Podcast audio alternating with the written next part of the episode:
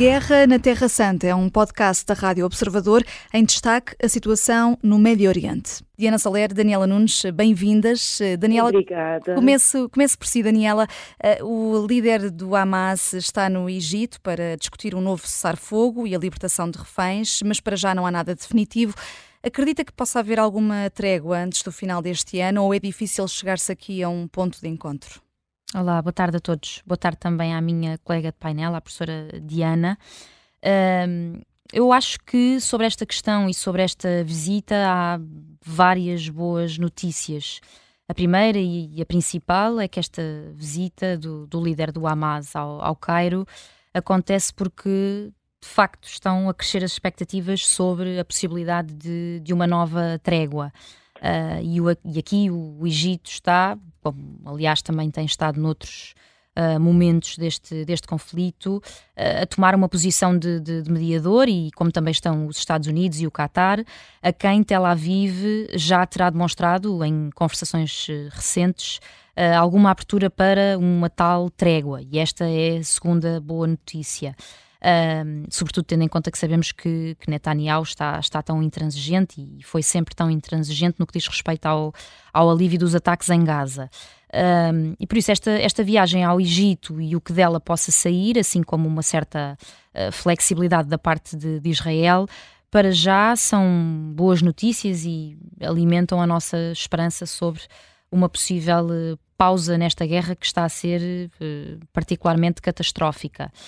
Mas, contudo, porém, e não querendo ser desmancha prazeres, tudo isto, como sabemos, depois também tem o outro lado da moeda. Uh, se hoje o líder do Hamas está no, no Egito para conversar sobre uma possível trégua. Ontem, por exemplo, esteve no Irão a comentar a forma como a resistência, como, como ele a chama, eh, vai continuar firme no campo de batalha contra aquilo que ele também disse ser um comportamento israelita sem precedentes. Portanto, talvez estejamos aqui numa certa fase de corda bamba, eh, até se verificar se efetivamente esta trégua vai avante ou não. Diana Soler, um, o ministro britânico dos Negócios Estrangeiros, eh, David Cameron, vai viajar para o Egito e para a Jordânia esta semana. Pode uhum. ter aqui um papel importante na mediação? Eu não me parece que nesta mediação em concreto, relativamente aos reféns, tenha alguma capacidade de intervir. Uh, o que me parece, eu, eu estou de acordo em, eh, no geral com aquilo que a Daniela disse, Estranho apenas uma coisa, é que desta vez seja o Egito o mediador e não o Qatar. Um, isto provavelmente tem a ver com, com alguma exigência de Israel, que, que não confia no Qatar da mesma forma que confia no Egito. Um, e, e, enfim, e eu, eu, tenho alguma esperança porque quando se anuncia que, as, que, está a haver negociações, é porque elas normalmente, e, neste conflito em particular, é porque elas normalmente já estão num estado avançado. Portanto, é possível, eventualmente, que haja uma trégua, ainda, como a Daniela disse, que haja uma grande intransigência da parte de Netanyahu.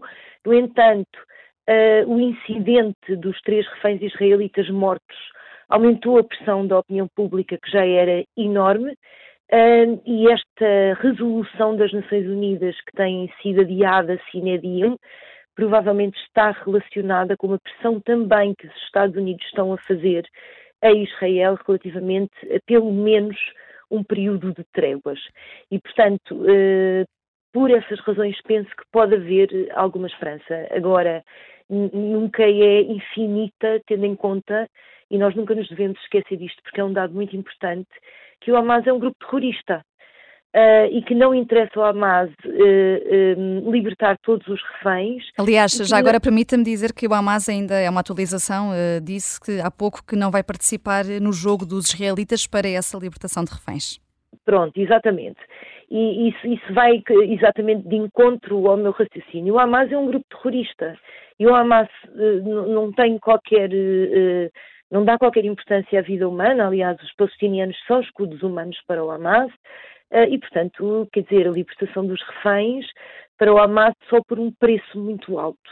E, portanto, vamos ver qual é o preço que o Hamas põe, porque neste momento estamos a falar de uma semana de tréguas, mas ainda temos que saber uh, o que é que o Hamas exige em número de prisioneiros e que tipo de prisioneiros quererá ver libertos em troca dos reféns palestinianos. Uhum. Relativamente à pergunta de Cameron, muito rapidamente, é muito importante é muito importante na continuada pressão a Netanyahu para que uh, poupe os civis palestinianos, ainda que eu tenha defendido várias vezes que é muito difícil poupar civis com uma densidade populacional e com um tipo de operacionalização como aquela que o Hamas uh, uh, executa, portanto, usando todo o tipo de instituições civis e todo o tipo de abrigos uh, de pessoas para montar os seus quartéis generais.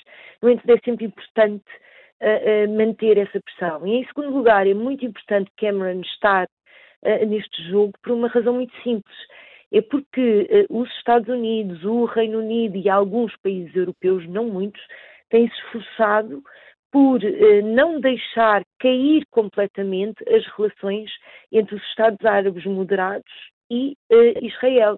Essas relações são muito importantes para a continuidade da estabilidade do Médio Oriente quando a guerra acabar, para um processo de paz quando a guerra acabar eh, e para uma relativa estabilização que nunca será eh, total, porque o Médio Oriente tem atores muito complicados eh, assim que a guerra terminar. Uhum.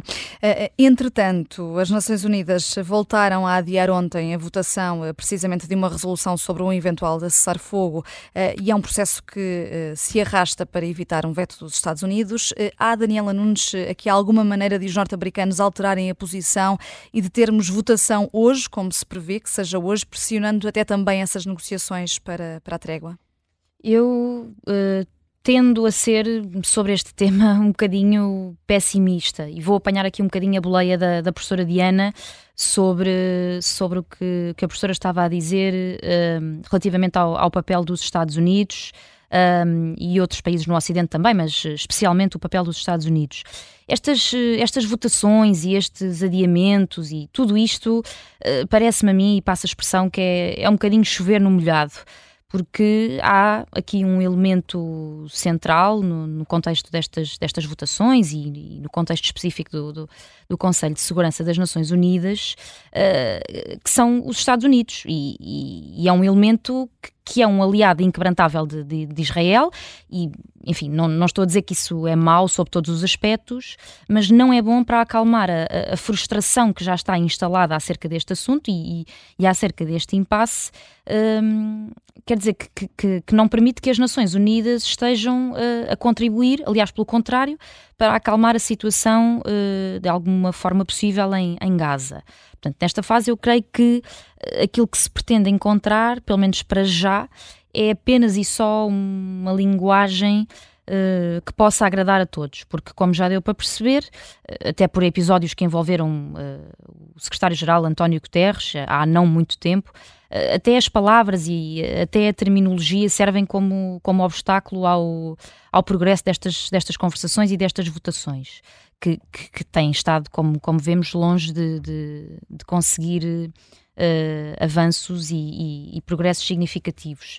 Uh, só para terminar, gostava de, de acrescentar aqui uh, também uma coisa que me parece muito importante um, e que talvez só, só, só esteja diante dos nossos olhos mais para a frente, a, a médio e longo prazo que é um, estes impasses e esta, esta falta de, de, de, algum progresso relativamente rápido e eficaz sobre, sobre o que está a acontecer no Médio Oriente pode, em último caso, provocar aqui um certo descrédito, uh, bastante maior do que aquele que, que já existe, um, relativamente às próprias Nações Unidas uh, que às tantas podem vir a ser percepcionadas como uh, um, um, organismo uh, pouco útil e, e, pouco capaz, embora obviamente esse não seja o meu, o meu entendimento, um, julgo que, que, corremos esse risco, sobretudo porque quem estamos a ver no, no centro deste, deste impasse e deste, deste complicómetro são os Estados Unidos. E quando são os Estados Unidos a estar no centro do complicómetro, uh, então não sabemos, não sabemos com, que, com que linhas nos vamos cozer no futuro, uh, em vez de eles serem o agente uh, que mais contribui para, quer dizer, pelo menos do ponto de vista moral, da conversação e de, de, de, até do, motivar o, o cessar-fogo, neste caso, o que estamos a ver são situações de veto, umas atrás das outras, que não contribuem, uh, sob aspecto nenhum, uh, para que possamos acreditar ou crer nas Nações Unidas uh, como agente descomplicador e, e facilitador, pelo contrário, não é? Diana Soler, já se sentem os efeitos do agravamento da situação no Mar Vermelho? Os transportes, o preço dos transportes marítimo um, ehm, entre a China e a Europa estão a aumentar depois dos ataques dos rebeldes úteis uh, no Iémen. Uh, será do ponto de vista económico que terá mais impacto para o mundo desde que o conflito em Gaza começou? Vamos começar o ano com preços a subir? Vamos, certamente, quer dizer, a partir do momento em que as vias marítimas se tornam muito perigosas, tornam-se efetivamente mais caras, não é? E, no fundo, é esse fenómeno que nós estamos a assistir. É mais uma pressão sobre Israel, diria eu, uma vez que os úteis não têm efetivamente capacidade para criar dano em Israel em si próprio, uh, optam por esta espécie de guerra híbrida, quase pirataria, para efetivamente uh, uh, deixarem a sua marca e, e, de alguma maneira, influenciarem o curso da, da, guerra no Médio Oriente. Isso penso que sim. Eu acrescentaria só uma coisa muito rapidamente. Eu penso que as Nações Unidas, na questão do conflito israelo-palestiniano, com todo o respeito que tenho pelas Nações Unidas, de, são, são inúteis praticamente eh, desde o início. Quer dizer, nós temos que perceber qual é a capacidade das Nações Unidas e não passar a vida a achar que, que as Nações Unidas são efetivamente um, um pacificador de conflitos. Não são, não conseguiram pacificar o conflito na Ucrânia uh, e, e, e, até eu diria que nesta questão do Médio Oriente têm sido uh, ativamente usadas pelos inimigos dos Estados Unidos para tentar criar uma pressão sobre Israel e sobre, uh, e sobre os Estados Unidos. Há aqui uma coisa que eu acho que é preciso dizer, porque já nos esquecemos todos, porque o dia 7 de outubro já vai muito longe. Israel está a defender-se de um ataque terrorista. Israel não teve um dia de manhã uma, uma ideia peregrina de atacar a faixa de Gaza e, e, e pronto, e moveu-se para lá. Podemos dizer, com razão, digo eu, uh, que Israel tem usado métodos, uh, enfim, que podem não estar uh, a poupar a vida a civis, ainda que Israel diga que tem provas de proporcionalidade dos ataques que tem feito, simplesmente a densidade populacional não deixa que seja uh, mais uh, suave a, consequência para os civis e é profundamente doloroso para qualquer pessoa decente. No entanto, eu penso que as Nações Unidas, neste caso particular, têm uma posição tão anti-israelita e têm uma, uma posição tão de pressão sobre Israel, independentemente uh, de, daquilo que, de, das razões de Israel para estar a levar a cabo esta guerra, que são desde o início um ator contraproducente.